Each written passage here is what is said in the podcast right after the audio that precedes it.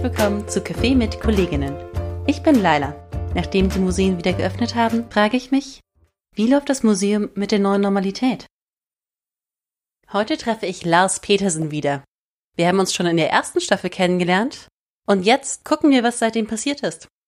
Hallo Lars, schön, dass du da bist. Du bist ja nicht zum ersten Mal dabei, sondern wir kennen uns schon aus der ersten Staffel. Magst du mir aber trotzdem noch mal kurz erklären, was deine Aufgabe am Museum ist?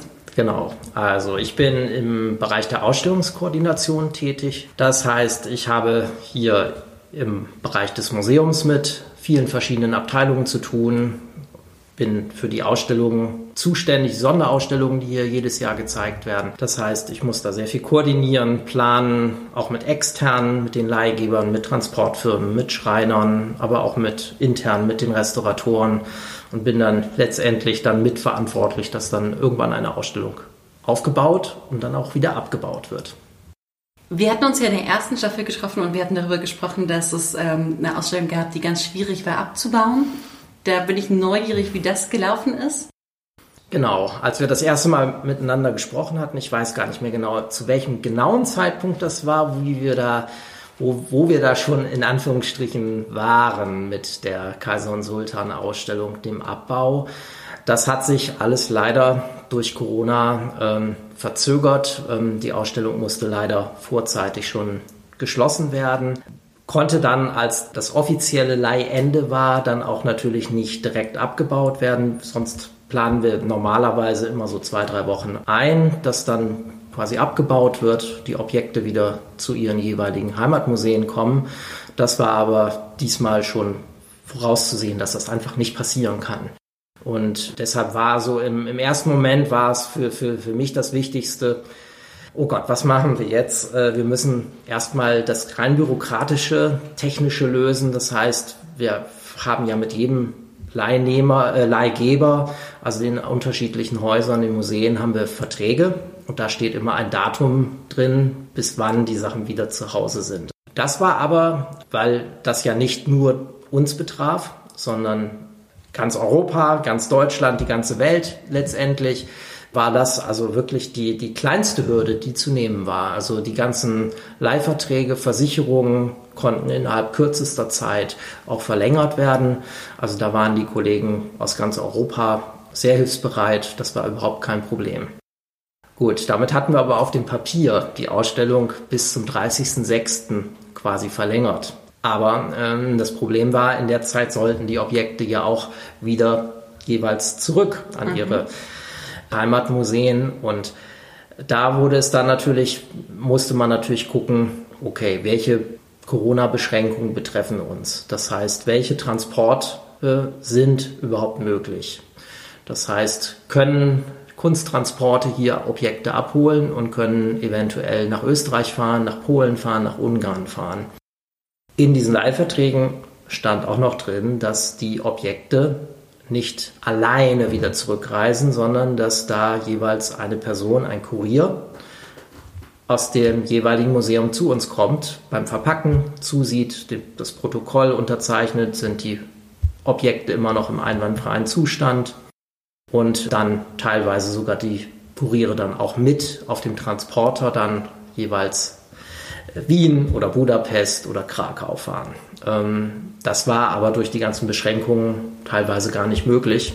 Und deshalb musste man dann genau schauen, okay, ab welchem Moment können wieder einzelne Objekte überhaupt hier Karlsruhe verlassen. Ich glaube, ich habe eine Geschichte gehört, wie einer dieser Kuriere über ähm, Zoom oder was ähnliches zugeschaltet war, genau. um zu bewachen oder zu beobachten. Genau. In Karlsruhe, mit den Karlsruher Leihgebern war das noch alles ganz gut machbar. Das konnten wir, damit konnten wir auch beginnen mit diesen Objekten. Aber dann war es natürlich schwierig. Wir wussten genau, dass zum Beispiel aus Budapest wahrscheinlich kein Kurier anreisen kann. Aber steht ja im Vertrag, dass er eigentlich dabei sein möchte. Haben wir natürlich überlegt, wir haben angefragt, können wir es verpacken, ohne dass die dabei sind. Und dann haben die gesagt, ja, aber unsere Objekte sind natürlich auch sehr wertvoll. Und wir möchten gerne natürlich schon auch den Zustand und das Verpacken auch überwachen. Und dann haben wir dann natürlich gesagt, okay, aber alle Welt nutzt jetzt Videokonferenzen, Zoom, Skype, verschiedenste Anbieter. Wir können es ja auch so machen. Und damit waren alle einverstanden. Nicht ganz alle, aber es war dann wirklich dann auch die Möglichkeit, dass wir dann uns per Videokonferenz dann getroffen haben. Unsere Restauratoren die Sachen ganz normal, wie sie es immer tun, quasi aus der Vitrine entnommen haben, den Zustand überprüft haben, verpackt haben, in die Kiste dann eingepackt und dann Kiste verschlossen. Und diesmal nicht live der Kurier dabei, der daneben stand, sondern er hat das dann alles über die Videokonferenz dann irgendwie überwacht und auch kommentiert. Und ich glaube, dass das auch ein, ein Gewinn für die Zukunft sein kann, weil nämlich diese Kurierreisen natürlich auch Geld kosten, Zeit kosten und vielleicht für die Zukunft mal über solche Modelle nachgedacht werden könnte, dass man das jetzt nicht nur Corona-bedingt macht, sondern vielleicht auch um Ressourcen zu sparen, mit den Leihgebern vielleicht absprechen kann, welche Objekte können eventuell über Videokonferenz quasi aus- und verpackt werden. Das war ja aber, als das Museum wirklich einfach komplett geschlossen war. Inzwischen hat es ja wieder geöffnet, aber unter neuen strengen Auflagen. Wie hat sich deine Arbeit damit verändert? Also es kam dann die Zeit, als Mitte Mai, als das Museum wieder eröffnet wurde, die ersten Besucherinnen natürlich wieder reinkamen, auch sich die Grenzen so langsam wieder öffnen. Also gerade für den Ausstellungsabbau hat es sich dann doch wieder etwas verändert, dass zwei Kuriere oder zwei Museen dann auch wieder hierher kamen. Das heißt, wir hatten ja das große Zelt in der Ausstellung, das aus Krakau kam. Und da hatten also die Kuriere auch gesagt, wir warten so lange, bis eine Reise nach Deutschland wieder möglich ist, weil wir da so viel quasi auch kontrollieren wollen. Das geht mit einer Videokonferenz auch nicht. Haben Sie auch recht. Die kamen dann hierher und da mussten wir natürlich unter gewissen Abstand natürlich und Hygienevorschriften mussten wir das natürlich dann auch machen. Hat aber dann auch sehr, sehr gut geklappt. Wir sind dann natürlich alle mit unserem Mundschutz und mit Abstand haben wir uns dann verhalten, aber das hat dann gut geklappt und auch genauso aus Wien war das dann auch die Situation. Da hatte der Leihgeber gesagt, wir, wir kommen dann auch, wenn es wieder möglich ist. Das war dann quasi der Abbau unter Corona-Bedingungen, quasi mit viel Abstand, mit Mundschutz, mit Hygiene. Aber es ging natürlich auch.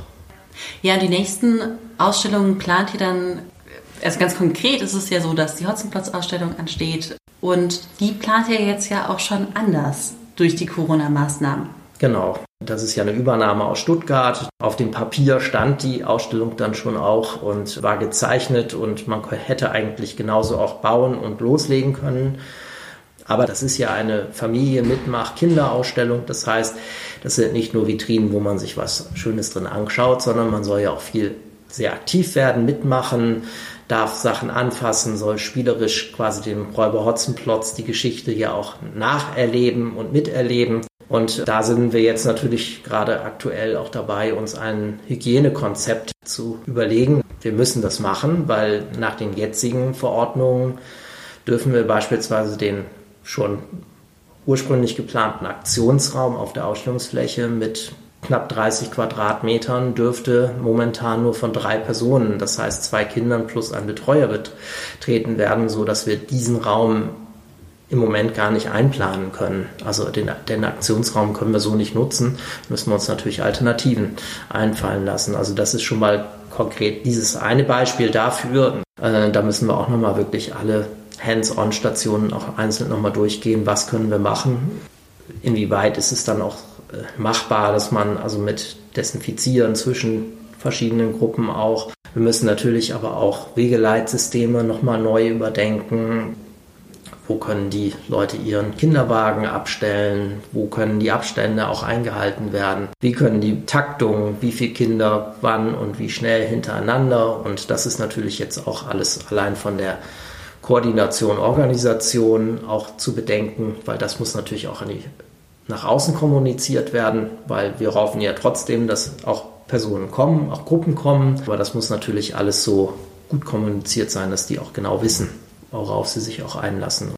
Man muss aber ganz klar auch sagen, dass die jeweiligen Gruppen quasi auch selbst so ein bisschen verantwortlich sein müssen. Das heißt, sie müssen Abstand halten und lieber noch mal mehr desinfizieren. Also das ist natürlich jetzt eine ganz, ganz neue Situation. Ja. Ja, das ist, ähm, die neue Normalität als Schlagwort dafür. Hm. Ähm, wie ist es in deinem Alltag, in deinem privaten Leben? Gibt es Teile, wo du das auch angenehm findest mit der neuen Realität? Weil bisher hörte sich das vor allem nach viel, viel Arbeit für dich an. Ja, also die, die im, im Privaten im, ist es so, dass man sich an, an, viele Sachen vielleicht auch schon mehr dran gewöhnt hat. Also dass es ähm, jetzt viel selbstverständlicher geworden ist, dass man auf einmal eine Maske irgendwie dabei hat und dann irgendwo einkaufen geht oder auch andere Dinge mit einfach mit Maske macht. Manchmal ist man dann aber auch in einer Situation, wo ich dann denke, ist der Traum oder der schlechte Traum bald zu Ende. Ja, was ich als teilweise aber auch auch positiv und gut empfunden hat, dass man sich doch auf einige Sachen, auch beispielsweise auch auf einige neue Arbeitssituationen wie Homeoffice sehr schnell auch einstellen konnte und auch sehr positiv, dass da sehr viel und gut auch technisch dann auch schnell lief und man neue ja, Impulse vielleicht auch für die Zukunft hat. Also dass sich da vielleicht auch einiges ändern wird. Ähm, und ja, es wird sich zeigen, wie sich das jetzt weiterentwickelt ähm, und wie lange das alles noch uns betrifft. Ja. Aber vielleicht kann man ein paar positive Dinge, wenn man überhaupt von positiven Dingen in der Situation überhaupt sprechen darf, aber vielleicht ein paar Entwicklungen, die man vielleicht auch positiv quasi für die Zukunft dann auch umändern kann. Ja, das stimmt. Dann bedanke ich mich an dieser Stelle für das Interview, Lars. Danke, dass ja, du dir nochmal die Zeit gerne, genommen hast. Sehr gerne. Hab noch einen wunderschönen Abend. Ja, danke dir. Nächste Woche frage ich weiter nach dem Museumsleben in der neuen Normalität. Wir freuen uns, wenn ihr uns besucht. Digital unter landesmuseum.de slash digital oder analog im Karlsruher Schloss. Ansonsten freue ich mich auch, wenn ihr hier wieder mit dabei seid. Abonniert einfach den Podcast. Bis zum nächsten Mal.